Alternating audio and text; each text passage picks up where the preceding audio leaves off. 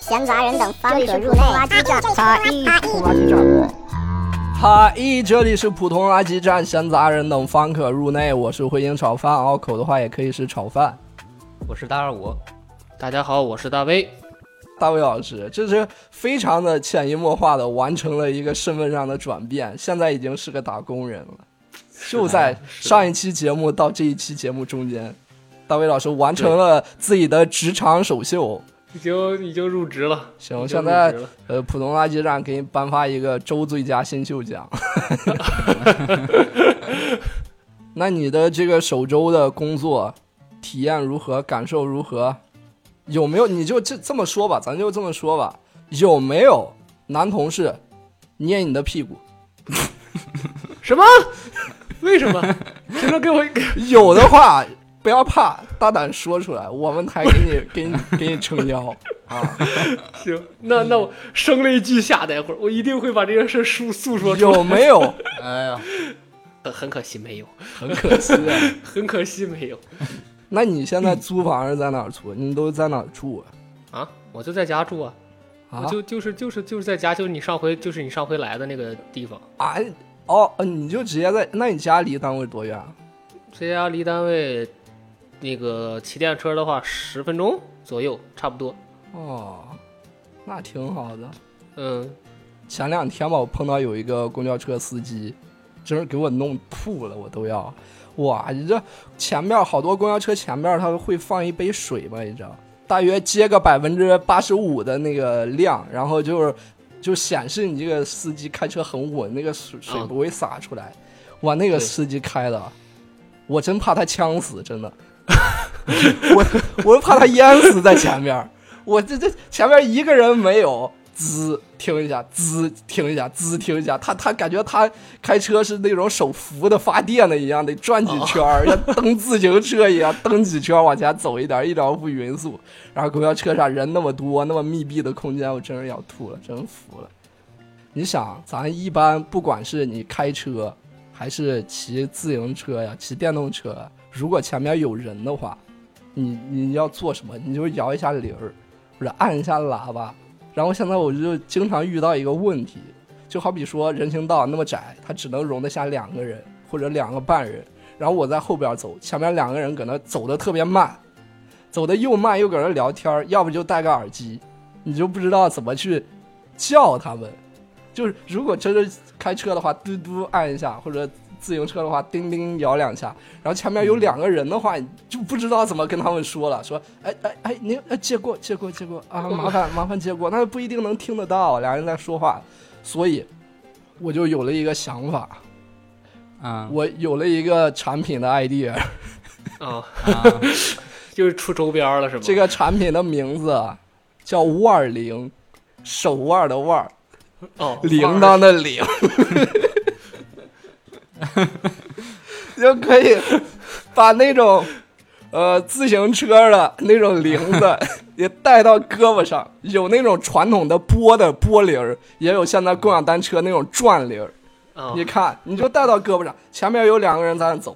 挡着你的路了，你把胳膊一抬，就像像那个铠甲勇士变身一样，把胳膊一抬，叮叮， 一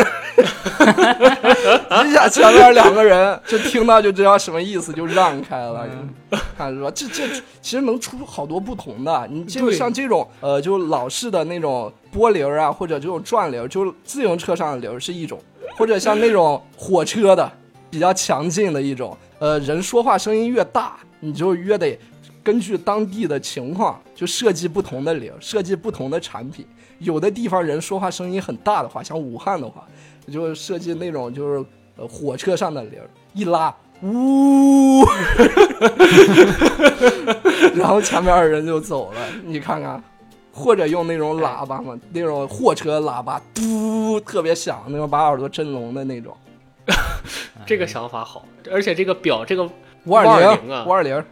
你还可以给它装一些装饰物，五颜六色的，甚至可以和一些这联个名儿，联名嘛，对不哎对？呦，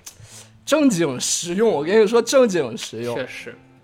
咱这个主要功能是什么？就是你能发出声音让前面听到，而且是物理上发出声音让对方听到就行嘛。那也可以，就是有那种餐厅款的， 就是都西餐厅，叮叮叮叮叮，绝命毒师联名，有叮叮书联名，叮叮叮，你看这这多好。还或者有那种隐藏款，是一口钟吊着哦的，吊着的，普通的零度在上边儿，你这一口钟掉掉到这个腕儿下边儿，然后还附赠一个小撞锤，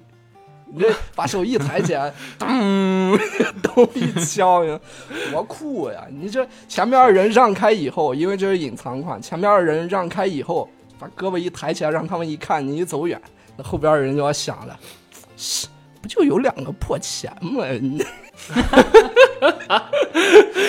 看见你那一口钟，就好像看到什么绿水鬼一样，那个五二零界的绿水 鬼。这产品正经正经好用，我是正经是生活中，我正经生活中出现这种问题了，我才才会有这种想法。正经能用，真的，有的时候前面两个人堵着我的路，真是难受，过也过不去，总不能拍人肩膀一下又告我什么的，那也不行。是的。哎呀，这， 哎，这个想法好啊，这个想法好啊。哎然后通常我的这种时常出现的这种听着非常不靠谱的商业策划啊，都是经过缜密的分析了，我想到了一句广告，我想到了一句广告语：什么？中国人自己的五 二零，五二零，这也哎五就二零，五二零啊哎呀，妈呀！ 男朋友以后送女朋友东西，嗯谐音梗，哎呦，送他一个 五二零，平安夜送苹果就是个商业陷阱嘛，这五二零送五二零，这也绝对对，推广起一定会打来，转，嗯，推广一哎起定打来。转。电子五二零嘛，就是五二零送到五二零，呃，一按以后出现是宝贝让开，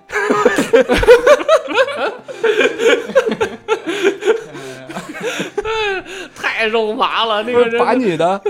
把你的男朋友的声音录进去， 然后或者把你的女朋友的声音录进去，让你太就好像社死了前边有人在前边，就好像是你的男朋友替你出头了一样，你一嗯按你男朋友滚， 前面俩人都滚了。嗯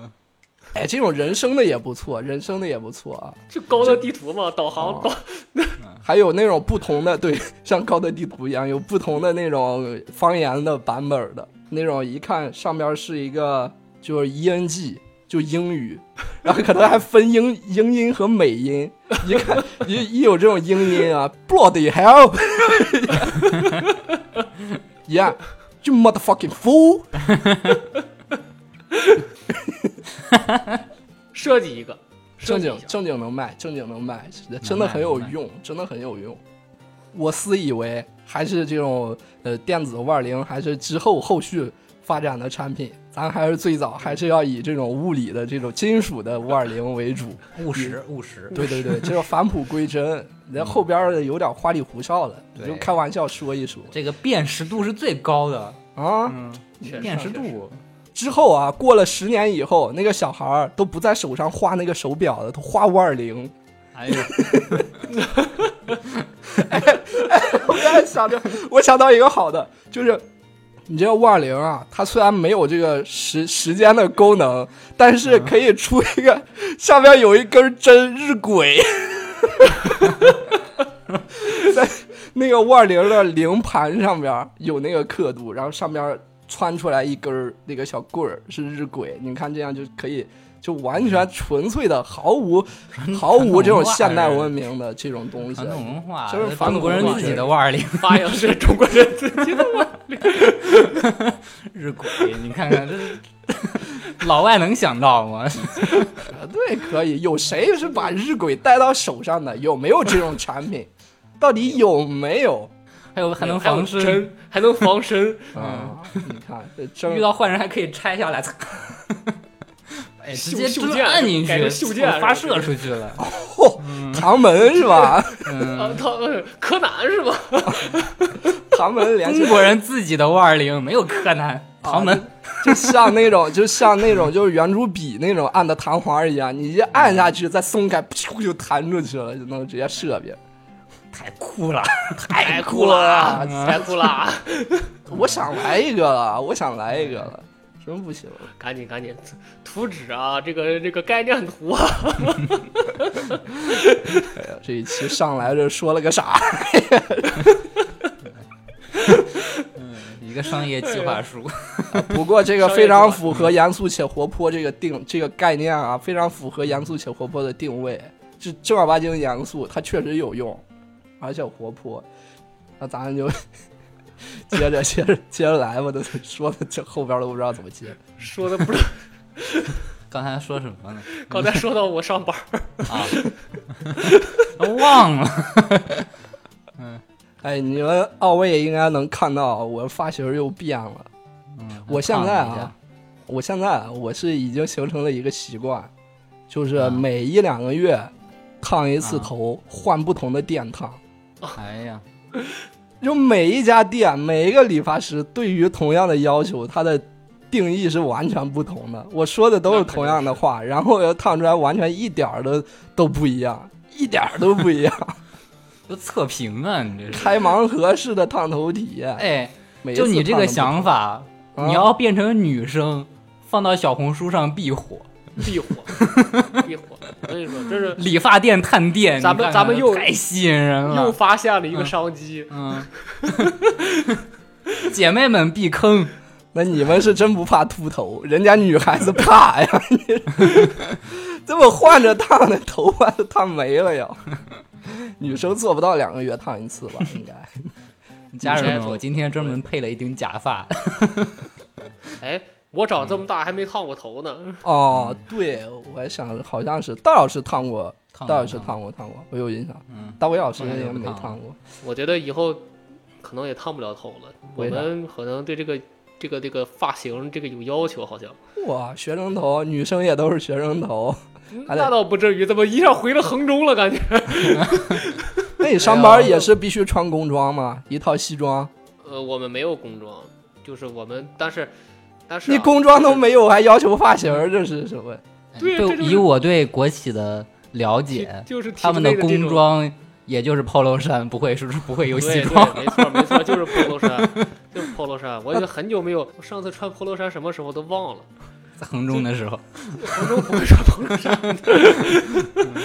衡中校服， 就有没的校服确实是 polo 衫的款式。 别说啊，是不的，要不要不要不要瞎说啊！杭州校服很好看的，啊，棒球衫，没见过棒球衫很好看的，杭州校服是很好看的，比我在家里那些高中的那个校服都好看。我们那年的款式特别的帅，帅。 对，就是你能想的那种，就是你能想到的那种日本那个棒球协会、棒球联盟的那种，嗯哦他们打棒球的时候穿的那种衣服，啊，就有点像那种衣服，那不是是个连体工装吗？ 不是是一个不是连体套装吗？不是套装，就就是裤子，然后那个外套，然后那个、那种棒球是棒球外那种套那那个，个那个短袖。我哦，觉得当时当时在衡中的一个特别好的一点就是，我们老师是不管不怎么管男生的发型，女生的发型其实不怎么管的。啊，是的，啊，男生发型、女生发型不怎么管的。都是自觉剃秃了。不怎么管的，然后衣服还挺好看，然后说到底就是能够稍微一丢丢的满足当时青少年的爱美的这个心。啊，你像这个，啊咱就又说回去了。青少嗯年悸动的心用什么表示？五二零， 不同的五二零，彰你别显说个这个东西性在学校的使用率还是很高的，对你呀想学校里边我觉得并排走的学生是很多的，啊，，对，嗯就是在走廊里，尤其是在走对呀一群女生手牵手去上厕所，一边走一边聊你天。看嗯学校又不让带电子产品，嗯，电子手表是不可能的，就学校校规里边写不得佩戴啊嗯电子五二零，五二零除外， 可以用五二零。每天每天晚上，而且而且啊，这个声音是需要下载的。微机课赶紧去下两条五二零，对，每天晚上回到宿舍， 哎，你们听，今天我下了一个什么？在电哎视上， 在电视上投广告，想把这 首歌作为你的五二零吗？发发送短信到 幺六八八八八八八 即可获得这首铃声。亲爱的姑娘，娘，我爱你。 你敢你敢把它引到学校，就敢有学生把它开发成电子书往里边看。我跟你我说，真的不能不能引到学校里边儿，学校里边儿，因为我们这个五二零设计嘛，因为有这个隐藏款的，有这个中，有这个中龄，就是嗯对你看叫叫什么？这个叫什么佛系列？钟灵，除 了除了佛以外，除了这个佛以外，还有道的那禅种系，列，禅系列，禅系列可以。不不不不，咱是不止佛教啊，还有那种嗯哎呀佛佛教的话，咱可以出那个钟，一个钟，哎还有一个钵，就拿个一转，扔嗯那种钵。嗯，但是木木鱼系列， 啊，还有木鱼，木鱼声儿有点小，做个铁木铃儿，铁木对铃儿。对对，施主让一下，施主，还还有倒的那种，呃也是敲的那个，我也不知道具体叫啥，倒的那个嗯也可以有，不知道，我觉得道德。但是买得起这个都是很贵的。你像学校里边儿有的那种学生，如果带着这个的话，一下就和其他人区分开了嘛。小伙走走路，胳膊都不放下，钟一直在那吊着，一直在那 你吊着让要是让我来做这款，我这个绝对是做给老板用的商务系列。啊，是嗯，之后都不盘什么核桃，都盘盘五二零，都盘盘五二零，就盘那个盘儿，那个五二五二零的表盘儿盘的一丝不苟，行你看看行，正经你戏看这又发现上戏，正经正经正经戏。刚才说啥呢？怎么又绕回来了？ 又又说到这儿了。这一期这一期就别叫严肃且活泼了，就叫五二零吧。我的产 品，这说五二零都说这么长时间啊！刚才在说啥？说头发，在说头发。 头发，对，说头发，说烫头，啊，说你说说你自己的头发，说我们高中对发型并不怎么管，那大伟老师因为作为运动健将啊，头发最长的时候留过多长？到哪儿啊？到耳朵，就是你那个散散下来之后到耳朵，到耳朵的尖儿还是到耳到垂？到耳垂，哦，那好长啊！ 我没没太懂啊，到耳垂那不是变成学生头了吗？不是，我是个那男是生，女生那是女女生生， 那是女 生，我受不了了。 一个好怪的好怪的癖好。 我现 在我现在脑海里边大卫老师的形象，那个发型是《黑暗荣耀》里边那个变态大卫老老师。师的，大卫老师的蘑受菇不头，了了，那你说的是啥？我还没听懂呢。怎么叫那鬓角到耳垂吗？那也太长了呀！那不是变成飞轮海了 吗？那不是？就是就是上面的，就是头顶的头发，洗完头之后那么一甩，然后那个头发就会垂到垂到大概到耳垂这个那长度。好长啊！哦，那那好很长了。嗯，你想，你这垂到耳垂的话，头发能垂到耳垂，什么意思？对我觉得那他就刘海都能拉到耳垂呢。刘不不是刘海是剪掉的，但是后面就中分那种感觉。 坤坤知道吗？坤 哥， 哦， 刘海儿剪掉的，你后边头发到耳垂，那不是清朝的那种，金钱鼠尾吗？我已经我已经忘记了，挺挺挺远，挺挺挺遥远了。当时还、当时还经常很油腻的打那种发胶，然后 他把、哎哦呦把把把那个头发背过去，哎呀，哦，这个意思。然后后来你们学校纵容吗？还是在大学的时候？当然是在大学的时候了。哦，我怎么没印象？你是什么时候？当然有印象，我曾经梳那种背头的时候，我忘记了。我现在想，无论你是什么时候的事儿，都是现在这个发型，有点有点无稽。你想下载这首《姑娘我爱你》作为你的手机铃声吗？移动用户拨打幺二五九零八五零零二四电信拨打幺六八三九零九零，移动用户拨打幺二五九零八五零零二。聊自己生活聊这么多了，聊商业企划也聊那么长了，说点大家知道的东西吧。 最近有没有看啥？看啥电影啥的，剧啊啥的，长安三万里，啊，我一直想看，我还没有看。觉得咋样？呃，八分儿，八分这么高呢？八分儿还高啊！八分还不高啊？你知道我的打分标准的，我的标准都是十分、九分左右的，八分已经不算高了。它讲的是什么呀？我不知道，对呀我就没关注这个电影。讲的是一个唐代的故事，然后也是和李白有关，就是一开始的时候，我看这个预告片儿，我以为他是讲李白的生平嘛，就是可能嗯从这个他出生到死，他经历的什么事儿。然后后来我看的时候不是，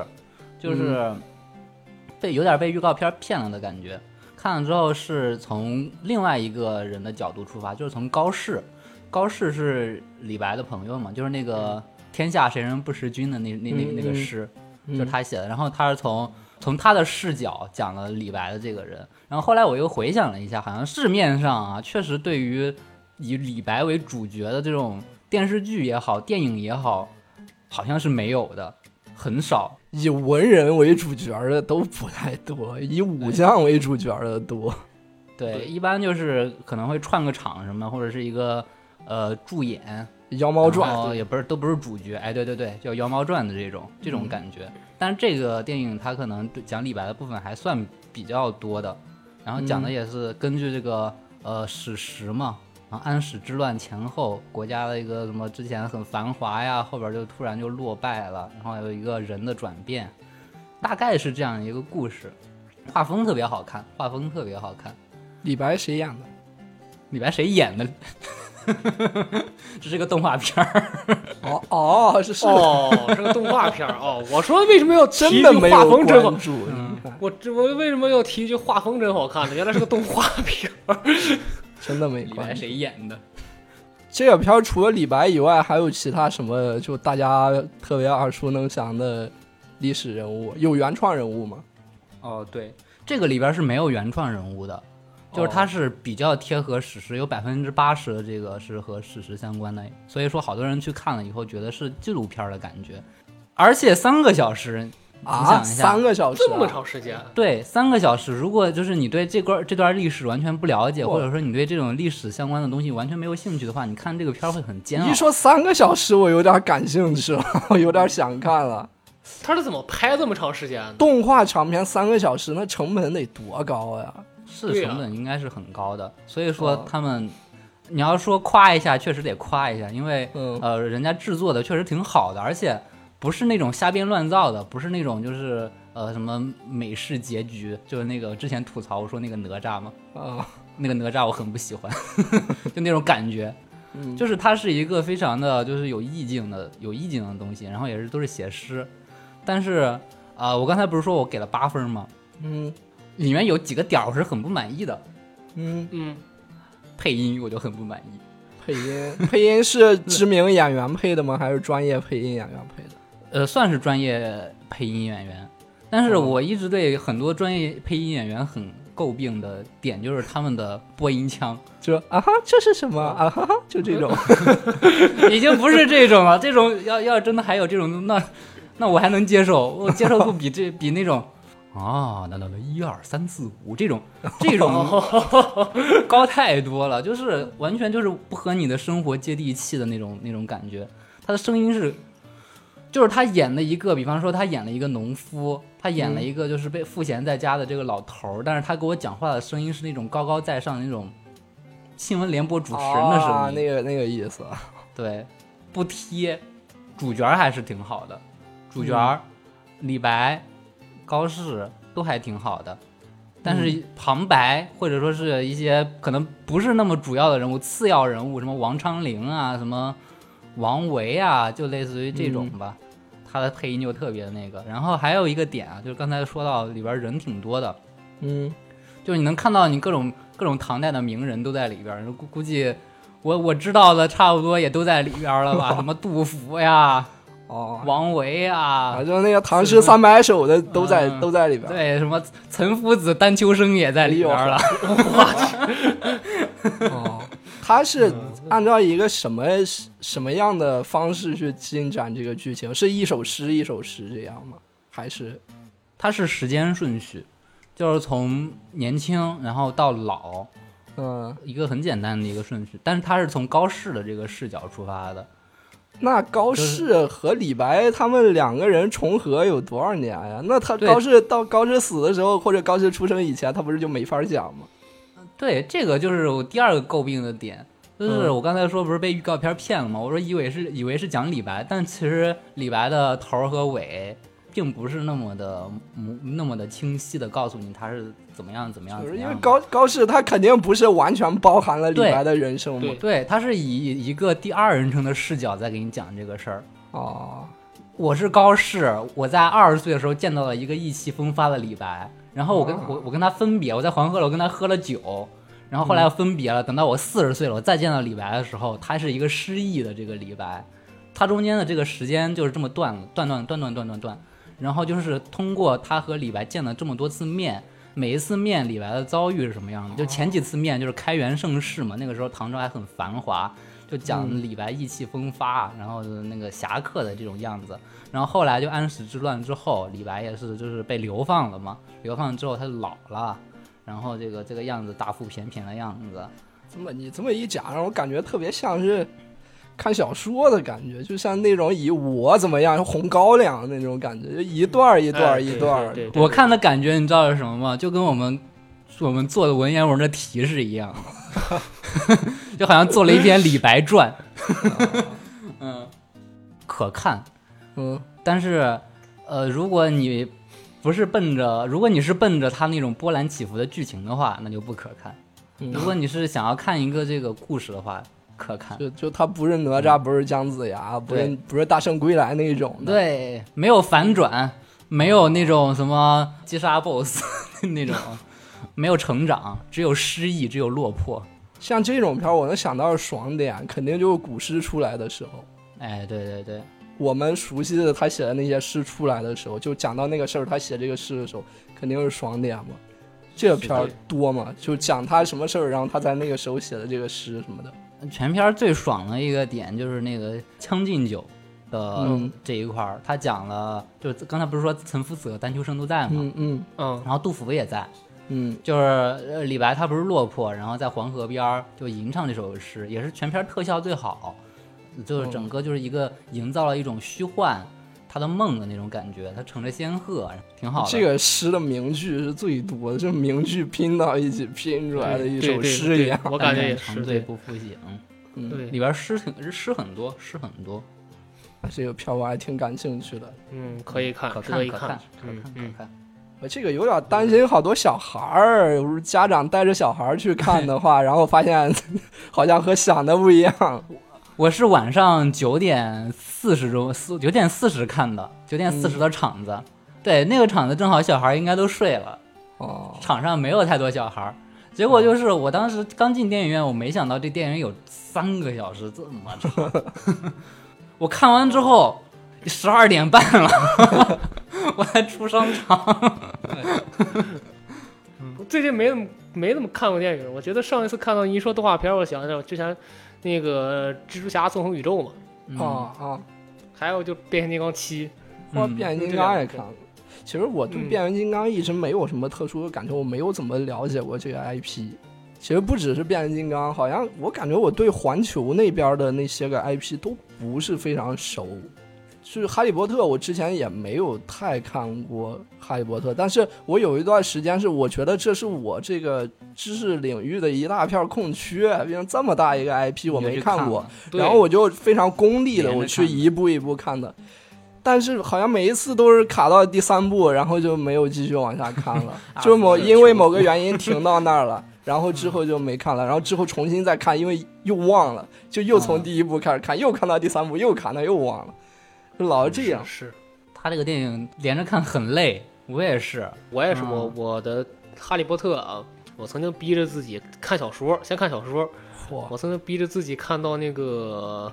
混血王子吧，好像是，已经嗯挺稍微挺靠后的了，嗯然后就看那个看电影嘛，看电影看到火焰杯，好像是，嗯嗯大概到这这么这么一个地步，然后我就就没有再看了。就是，就是这个这个 IP 它勾不起我的兴趣，它唯一能让我看下去就是，哎，我得看看这个电影，已经 那么对吧？其实有点有点不敢说，但是我哎因为因为我之前除了哈利波特以外，好多人也是因为哈利波特才会对这种魔法呀什么这种东西嗯感兴趣。嗯，感但是兴趣除了哈利波特以外，好像没有其他的 IP 能让你对这个事儿感兴趣。所以一旦你没有接触哈利波特的话，你好像就不太会对什么魔法这种东西感兴趣。巫师魔法、嗯对，对我当这时个这看个的，我当时看的有一个很大的感觉啊，就是我当时我觉得我被各种特效大片儿已经被惯坏了。我在嗯看他的小魔法，就是那个小小小魔法棒，啾啾， 已哦经我已经没有感觉了。 我看了太多那种爆炸，嗯 那那那种宇宙，奇异博士， 多玛姆， 我对他的我对他的魔法棒啾啾已经没有感觉了。嗯，我在好好长一段时间，我对哈利波特的印象就是哈利波特把他的一个对他不好的一个姑妈还是姨妈呀，变成气球嗯飞出去了。 这就我对哈利波特一提哈利波特，我就想到一个胖女人变成气球飞出去了， 就是这个这个景象，其他剧情都不记得了，就这个这一段剧情给我印象很深。而且我觉得《哈利波特》这个 IP 主要是感觉是女生更喜欢，嗯，因为挺可嗯爱的，好像确实是里的边好对多是的好多小的细节特别可爱，是吧？我虽然一直没有把《哈利波特》这个 IP 给补全啊，但是前一阵儿的时候，就今年不是有游戏嘛，《霍格沃兹之遗》这个游戏是做的非常好的，尤其是这种《哈利波特》改编这种大 IP 改编游戏改的比较好的一个，然后我就玩了，虽然没玩完啊，但是也玩了好多，也是补了不少的知识空缺吧。反正里边的东西应该都是从原著搬过来的，和里边好多小设计都是挺挺有意思、挺可爱的，都是。像刚才说动画嘛，动画片儿，我前一段的时候把一个之前一直没看的一个动画给补了，《雄狮少年》啊，没看，哦没没看过，但是我知道他的一些花边新闻，对，之前争议挺大，嗯就说他角色设计辱那个华哎还是，眼睛很小，对，就那种那种面相不好。所以就一直都没没太敢看，一直在风口浪尖嘛，一直没看。然后前一阵儿的时候就突然想到，然后把它翻出来看一下。现在啊，就在我这儿，这个电影、呃，毫无疑问的是国产最佳的动画长片电影，啊，哦，毫是吗？毫无疑问，毫无疑可以看问，看甩了其他的太多了。之前的话，可能国产最佳动画长片有可能会觉得是。呃，大圣归来或者哪吒什么这种，但是《雄狮少年》和这个完全不是一个东西，你 知道它不是那种故事，那种片儿。这个片儿它它讲的故事没有那么卡通，嗯它是一个非常写实的一个故事，讲的就是广东一个一个小村子里边的一个社会底层，真是社会底层了。一个小男孩儿吧，然后跟他们村里边其他的这种像类似于就是留守儿童吧，因为他爸他妈都去打工了，他一直对舞狮这个东西特别感兴趣。这个故事主线其实非常的简单，就是从对舞狮感兴趣开始练，然后练得好，然后中间出现一个挫折，又不练了，然后又开始练，然后最后就拿到了什么舞狮比赛的冠军，就这样非常简单。但是中间就是那些情感刻画的太真实了，不管是从技术力上面讲，还是剧情一些小的设计来讲，每个形象、每个人物形象刻画也好，太真实了，特别好。我觉得这个哦片儿我太好看了一，我刚才我刚才拿手机看了一下，我我能理解为什么有人说他这个辱华呀，这辱亚，是因为他那个他那个眼睛确实就很那么小一点儿，不好看，不好看，对他角色确实不好看，他其他的角色都不是这样的，就是主嗯要是主要的那几个角色是这样的，不好看，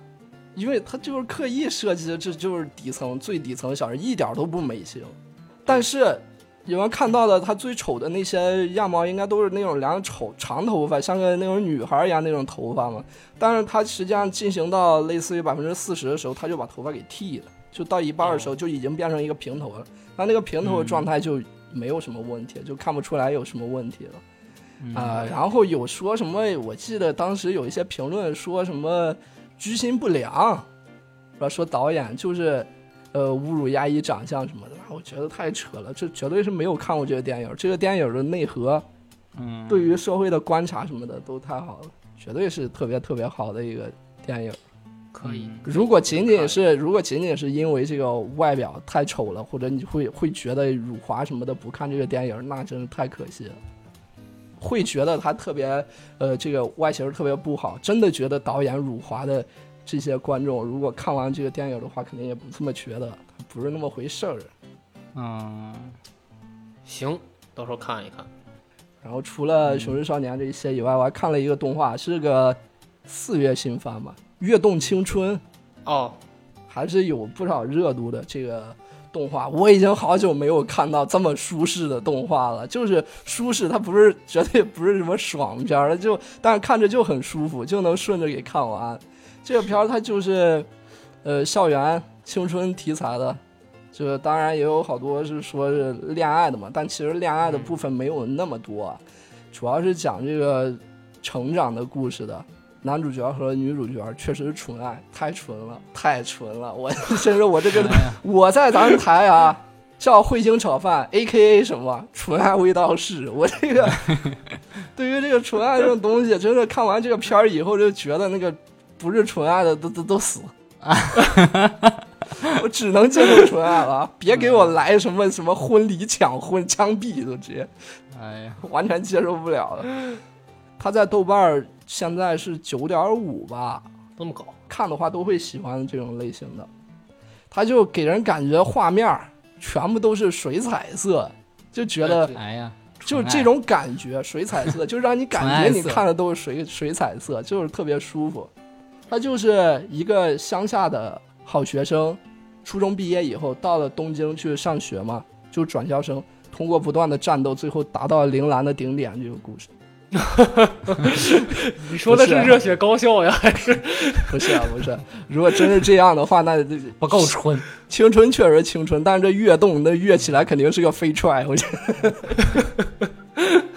不是不是，他就是一个乡下好学生，到东京去上学，然后又当了班长什么的，就跟班里边同学的这个关系，与其说是讲恋爱关系的，更不如说是讲这个所有人际关系的，就朋友之间的不同性格的人之间怎么相处，然后成为很好的朋友。这个片儿就没有坏人，就所有人都是好人。老师也是都是好老师。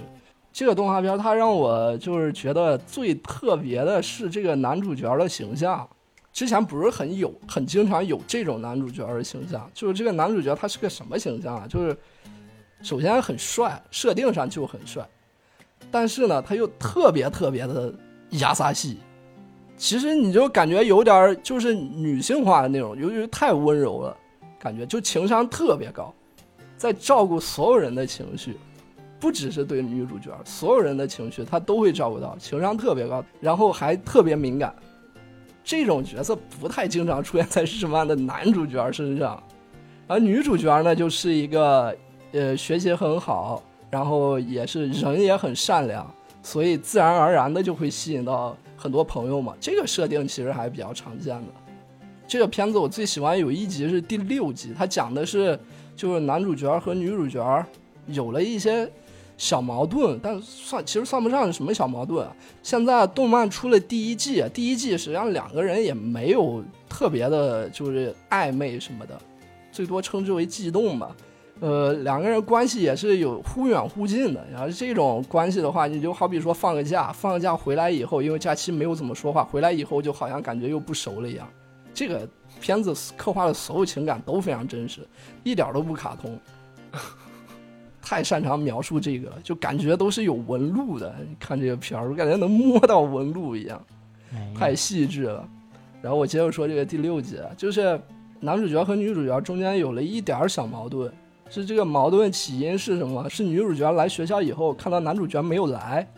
没有来上课，连着两天没来，她有点担心嘛，结果以为是转学了或者怎么样，或者生病啥。然后到第三天的时候，男主角来了，然后其他同学问：“哎，你怎么，呃，前两天怎么没来啊？”然后男主角就说：“哦，是因为最近是梅雨季节嘛，早上起来有点难，然后我起不来就请假了。”呃，女主角就就有一点生气了，女生的心思嘛，就觉得啊、我以为是什么大事儿，结果就是因为这个你就不来学校了。后来他就去找男主角说这个事儿，因为男主角形象就是一个相对比较散漫一点的。他们最早的相遇就是因为男主角迟到了，然后女主角也迟到了，他们一起去学校，然后才在路上认识的。然后女主角就说男主角就是说，马上要考试了，你这样旷课不好，觉得还是要努力学习。然后男主角这个时候下意识地对女主角说了一句：“那是对你来说吧。”就是这句话是第一集的时候，女主角对男主角说过的话。当时他们在一起乘地铁，男主角就是因为迟到了嘛，他迟到就是因为散漫，就说开学典礼，那个女主角很着急，男主角就安慰她说：“别着急，没事儿，呃，就是个开学典礼，不去也就罢了。”然后女主角这个时候说了一句：“那是对你来说吗？”就小小的轻微怼了一下。结果到第六集的时候，她也没想到男主角还记得这个话。其实这个事儿也一直都在男主角心里边，是一个小小的小疙瘩，但他从来没有说出来过。然后这个时候，他又下意识的对女主角说出来这句话，但是就像这种小矛盾，他由于太小了，他不到说能够两个人专门把这个事儿挑出来，就互相道个歉，但是又是有一点介意的这种嗯嗯小的对话上的摩擦，很这这一点抓的很微妙，准很微妙，很嗯。准，这个经常会有这种情况，就这种这种小的矛盾，然后但是就是因为这种小的矛盾，他们两个关系还没有熟到那个地步，就直接说出来这种事儿，然后又有这么一个小的芥蒂，然后其实到最后的时候，还是就把这个话说明了，就女主角就是说我生气就是因为你这几天一直没来学校。你来学校的话，我会很高兴；所以你没来学校的话，我不高兴，然后可能就有气撒到你身上了。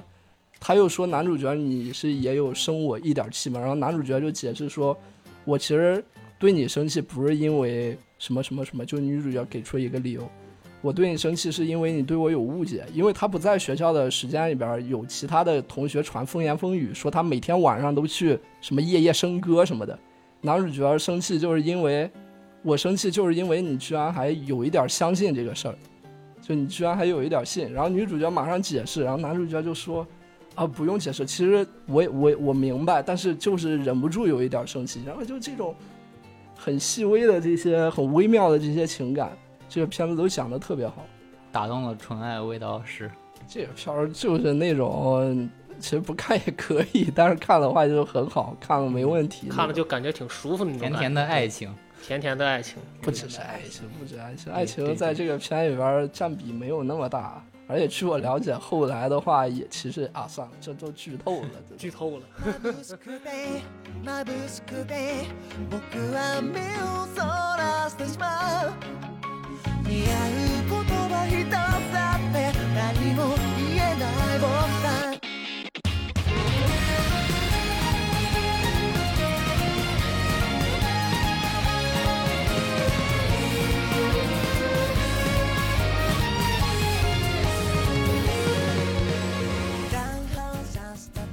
但是我特别想说一个歌儿，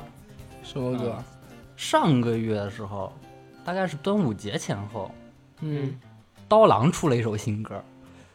叫二二零二二年的第一场雪，还是那个刀郎？啊还是那个刀郎，二零二三年六月六月底吧，大概是那个时间，嗯，出了一首新歌叫《时光的信徒》，你呵听这个名儿，就是感你觉，品一下，你品一下这个名儿，《哎呦，时光的信徒》。他是中间隔了多长时间才又开始重新发歌的？呃，其实他我看了一下，他中间发歌的是也有一些零零散散的歌，就不是以专辑的形式，就单曲的形式嘛，但是都没有什么水花，因为他也没有什么商演。嗯，但是我看到这个歌的时候，我突然就有了一个很有一个想法，嗯有了一个想法，就是我嗯今年年初的时候，你记不记得我我许了一个愿，我说我今年想看很多那种演唱会和 live house，啊，啊啊 我特啊！别想看刀郎的。天哪！刀郎， 嗯，刀郎现在的商业价值应该办不了个人演唱会， 可能会在音乐节看到他。我觉得也对我对我对其实很很怀疑，不知道为什么。你想刀郎他的这个歌耳熟能详，嗯是吧？知道的人也很多，而且当年听他歌的人现在已经有了这个购买力了，是有了这个贡献门票的这个这个水平了。你怎么当年人当年刀郎的受众也是三四十岁有购买力的男啊性？ 真的太想看了刀郎的 live house 也行呀，他当年的受嗯众现在是不会再去音乐节跟 live house 这种 地方。蹦不动了。哎，蹦不动了那我已经给给我开一场吧，求求你想想，万人合唱《你是我的情人》， 哎呀，哦哎， 这哎来这个这个场面还来还来真，来，哎 这个场面还真的可以，我万人合唱太像太玫瑰花一样。敖包敖包相会，。我太想听主要了。啊是这这种个确实，这种场景也不是没发生过，只是发生的时候咱太小了。 音乐节也赶上可以啊嗯音乐节你压个轴儿，你别说、车载 CD 的那群人，嗯就那群人，你给他开一个音乐节，我都愿意去。之前就说了这个嗯 idea 了，就主题的就是这些，什么铃声主题的，车载音乐主题啊对，的，车载音乐主题，什他么们其实就能，他们其实就火了一首歌或者几首歌，音乐节很每个合人适唱一首嘛，像什啊么郑源，这小都是三冷啊漠，冷漠， 这些个人都去一下，去一下。嗯你一个人三十分钟嗯， 然后搞一个我的心音里从此乐永远有节，个你。对，办公室什么二人组，办啊哇办，公桌二人 组，对你这太想看了，五百块钱我真不贵。真真不贵。主要是这些歌都能唱，对，嗯就是大家都听过。老鼠爱大米，压个对压对个哦轴儿，天你哪，看看老鼠爱大米，杨小时候成刚太喜欢了。哎，连办两天，第一天晚上刀郎压轴，第二天晚上慕容小小吧，爱情哎哎哎不行，第二天晚上庞龙压轴，啊，庞庞龙也的行。歌多， 太想听了。这这种音乐节才是我国人民迫切需要的。 这些歌啊，我这是有一个歌单的，我跟你讲，嗯，还有那个庄心妍，一庄万心个舍不得，南河文斗，哎， 让泪化作相相思思雨，雨，可办啊、真可办。可吧可吧， 你想这群人又不贵，都赋闲在家，你让他们唱一首歌能多少钱？那门票再卖个五百块钱，我你看啊，唯一指定冠名商，整个音乐节唯一指定冠名商五二 零，万 里代言人啊，一张大巨幅海报，每一个来了每一个歌手手上带一个五二零，就是那个签到墙，签到墙，签完之后每个人发一个，然后拍一张那个照， 高定。可以的好的可以的。我最我最近看看到浪姐的四公了，哎呦呵，你一直在看浪姐 呀、还一直在看。浪姐四，这一季没有什么外围赛什么的。啊，不是外围赛，呃说这一季没有什么突围赛，就是别的没有，原来没有别的杨丞琳什么空降一个呃没有没有没有，那太不要脸了那个。 前面什么都不参加，淘汰好几个人，你突然你来了，这一季没有， 没有，至今也没有什么那种嘉宾出现。本来以为有有说有什么艾薇儿啥的来唱一下，艾啊也没薇有。儿哎没有没有，我跟你说，就是一些师姐返场，师姐帮帮唱，那就是英宁浪静啊，哎，没有，这甚至没到这个腕儿。哦孟佳啊，哦，啊、周笔畅啊，就这种吧。嗯，哎还有一个叫什么来着？郑郑秀妍，嗯 Jessica， ，Jessica，这一季是成团名单是多少人？ 好问题。每一季都都一头雾水，不到最后都不知道几个人成团，一直在每季的变赛那制种都感觉都很都很迷。对， 这还有复活复活乱七八糟的，这个复活都谁复活了，你知道吗？我不知道复活赛我还没看，我只知道是那个李彩桦来参加了。李彩桦哦，李彩桦唱了那个《回家的诱惑》那首歌，开场的时候是品如唱的，现在复活赛了，变艾丽唱了。 最近有看什么电视剧吗？我最近知道的电视剧好像就是最近看那个同事姐姐们，在看一个同时姐长姐长风哦树、长风渡啊，那个哦，好像有，这就是古装巨制。对什么一的个古装剧，嗯，我烫头的时候，我旁边那姐们儿外放在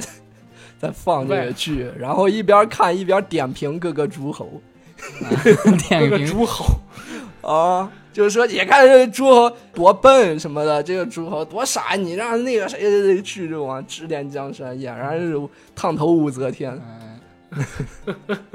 我最近看的还看不少电视剧，看的有关注几个电视剧是在同步，真的是同步更新啊，集数都一样，到目前都是更新到了第四集。一个是《行尸走肉》的衍生剧《行尸走肉：死亡之城》，然后还有一个是《秘密入侵》，就漫威那个，然后还有一个是《劫机七小时》。哎呀，这个《劫机七小时》我得说一下，这个片儿我为什么会看啊？为什我看它的理由非常怪，是当时《秘密入侵》刚出了第一集嘛，《秘密入侵》就是，呃，萨缪尔·杰克逊和龙妈主演的一个漫威的一个新剧，就是讲斯克鲁人入侵地球什么这个，是个政治惊悚剧，它没有那么多科幻的元素吧。超级英雄至今只有呃战争机器出现，但是战争机器也是以那个人形的形态出现，它没有装甲，所以它没有什么特别多的超级英雄的部分，它就定位就是一个政治惊悚剧，每个人都不信任，因为斯克鲁人是能易容的，他可能会把真的那个人给抓走，然后自己易容成他的样子，而且能读取他的记忆，然后所以在美国政府，包括甚至超级英雄的内部，都已经有好多已经是被换了的。所以不知道，所以这个片儿从一开始你都不知道谁是真的，谁是假的，甚至主角儿尼克·福瑞都不一定是真的尼克·福瑞，好多时候都会分析他的行为好像有点不太一样，他也有可能是假的。所以这个片儿是这么一个气质啊。然后我看完第一集以后，我看第二集，我看第二集一上来一开场，就是顺着下载的嘛，从那个美剧天堂上边儿，然后第二集下载完之后打开一看，哎，怎么好像感觉完全切换了一个场景？第一集主角是尼克·福瑞嘛，第二集怎么变成海姆达尔那个演员了？就是《雷神》里边那个海姆达尔，也是也是非常厉害的一个，现在反正人气挺旺的一个黑人演员嘛，也演了那个《X 特遣队》就《自杀小队》里边那个嗯死射主角之一。我当时还纳闷儿，我说他已经在漫威演了一个角色了，然后现在又要换一个新角色来演，然后看了一季，也是没有什么超能力的部分，也很正常，就是讲他在飞机上面，他坐飞机，然后有人劫机，我在想这劫机的是不是也是斯克鲁人变的什么的？然后看完了第二集以后，然后看下集预告，第二集结束以后他放个下集预告，我说下集预告怎么还是讲着飞机上的事儿，怎么没有回到尼克福瑞呢？ 然后这个时候啊，我就意识到事情不对了，我又把进度条 拖到最前面儿，看了一下他的片头，发现他的片名儿不是《秘密入侵》。片名是 hijack，就是劫机，然后翻译劫机七小时，然后我又打开文件，我看了一下标题 hijack S 零一 E 零二，啊，我这看了一集，原来不是秘密入侵，我还给从头看到尾了，然后我就说怎么开头也是有点没头没尾儿的，怎么结尾也结束得那么突然，开头也没讲就直接在飞机上了，怎么回事儿啊？一直就发现我看错了。我我觉得这个就看这一集的观影体验，我觉得还挺好的。然后我又把第一集下了也看了一遍儿，然后又补了一下这个片儿的第一集。它是那个资源网站，它放错了，它链接放错了。我点那个第二集，它下载的是这个，而且你要说普通的超级英雄片儿也就算了，普通超级英雄片儿一直打呀、飞呀什么的，那我一看这个肯定不对啊。结果这个《秘密入侵》本来它就没什么超能力的这种剧，然后第二季看了个这个，完全没有意识到任何不对，看完了才意识到不对的。啊，这个演员儿还是漫威的演员儿，对呀、对吧？演员还是漫威的演员，默默加入了自己的片单。嗯，然后就是这么歪打正着的就看了这个片儿。这个片儿是一个迷你剧，它只有七集，呃，然后一集现一在个小时更到更到第四集，还不到一个小时，挺短的。 不是我的意思是，他劫机七小时，一集一个小时， 哎，你这么说好像还有道理啊，可能片源真的是这么定位的。嗯，反正到现在第四集，只剩仨小时就要坠落了。就其实这种劫机的片儿，还场景看了之后，看到第四集以后，还真是觉得还挺有意思的。之前也有好多那种劫机的电影嘛，像什么《萨利机长》啊什么的。这个劫空机，嗯军一它这个号场景非常的非常特殊，不管是歹徒还是这个乘客，他想活的话，必须得到飞机落地的那一刻，要不然他们中嗯间是一定要在一起的。嗯就是你肯定去不了哪儿。再加上这个歹徒他还不能真的去做特别激烈的什么开枪打，因为飞机可能就坏了，嗯所以他也有限制，乘客也有限制，所以经常就是这种劫机片儿就会形成一种非常奇怪的一种秩序的那种关系，就是你想活就听我话，咱们落地你就活了，要不然的话咱们都得死，就属于是这种关系。然后它里边还有经常有一些就出现了特殊情况，是因为它劫的是一家客机，所以客机经过每个不同的国家的时候是需要与当地进行联系的。九幺幺以后也都很怕这个飞机，你真的开飞机直接撞过来，嗯所以如果你不联系的话，我们首要的目标是把你给击毁。记录，嗯，对，是在空旷地方直接把你击落，所以中间也有一些这种情节。我倒挺感兴趣，你是那个《行尸走肉》那个衍生衍生的那个，哦，行尸走肉，大卫老师现在看到第几季啊？你不是前一阵儿又开始从头我一补直的吗？一直啊、从头补，我看到格伦死了，哦，那就最最痛的那一段儿又然后过就了 然后就然后我就不看了，然后我就不看了，暂时就不不看看了。了，就不看。那我暂时跟就你说，《行尸走肉》《死亡之城》的两个主角是谁？马基和尼根，啊哦，他俩为什么会在一块儿啊？